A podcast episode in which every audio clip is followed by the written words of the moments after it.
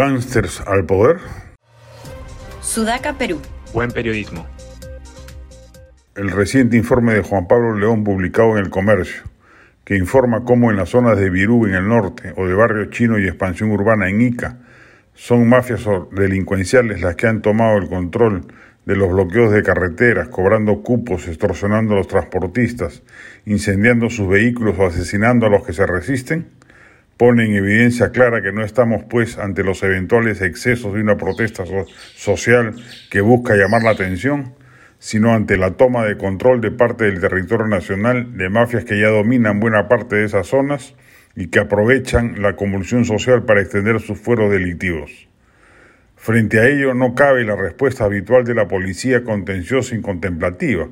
Se ha enviado a los militares a desbloquear las carreteras, es la mejor solución no extrañaría que corruptos mandos policiales también sean parte del tinglado de extorsión instalado en todo el país y sus operativos de desalojo infructuosos sean solo mecanismos distractores que a la postre busquen mantener el statu quo, del que muchos se benefician con sumas cuantiosas de dinero. Solo en la zona de Virú se calcula que por cupos a los transportistas se recauda 300 mil soles mensuales porque no se llega a entender cabalmente por qué no hay detenidos y procesados por estos delitos que se cometen impunemente sin que la fuerza de la ley se imponga. El ministro del Interior tiene que ponerse fuerte, planificar los operativos, coordinar con las fiscalías y proceder de una vez por todas a levantar los bloqueos que tienen a millones de peruanos afectados por, por la acción delictiva de mafias organizadas, violentas y armadas no se enfrenta al pueblo levantado en protesta y que encuentre en el bloqueo una forma particular de llamar la atención. Si eso fue en algún momento, ya ha sido desplazado por el quehacer delincuencial en las respectivas zonas, y eso debe estar pasando en todo el país.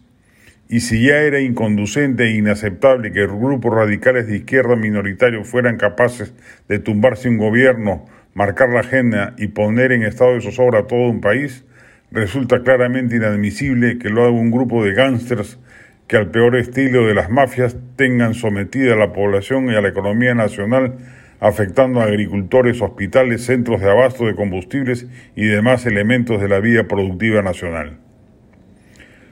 La del estribo empezó por fin la temporada teatral, algunas a recomendar. La omisión de la familia Coleman, gran éxito argentino que ahora ponen un elenco peruano en el Teatro La Plaza, Egon en el, británico sobre la vida del pintor austriaco Egon Schiele, La mujer con cabeza de serpientes en el británico, la reposición de La vida de sueño en el municipal y ya para abril ha llegado un inspector en el británico.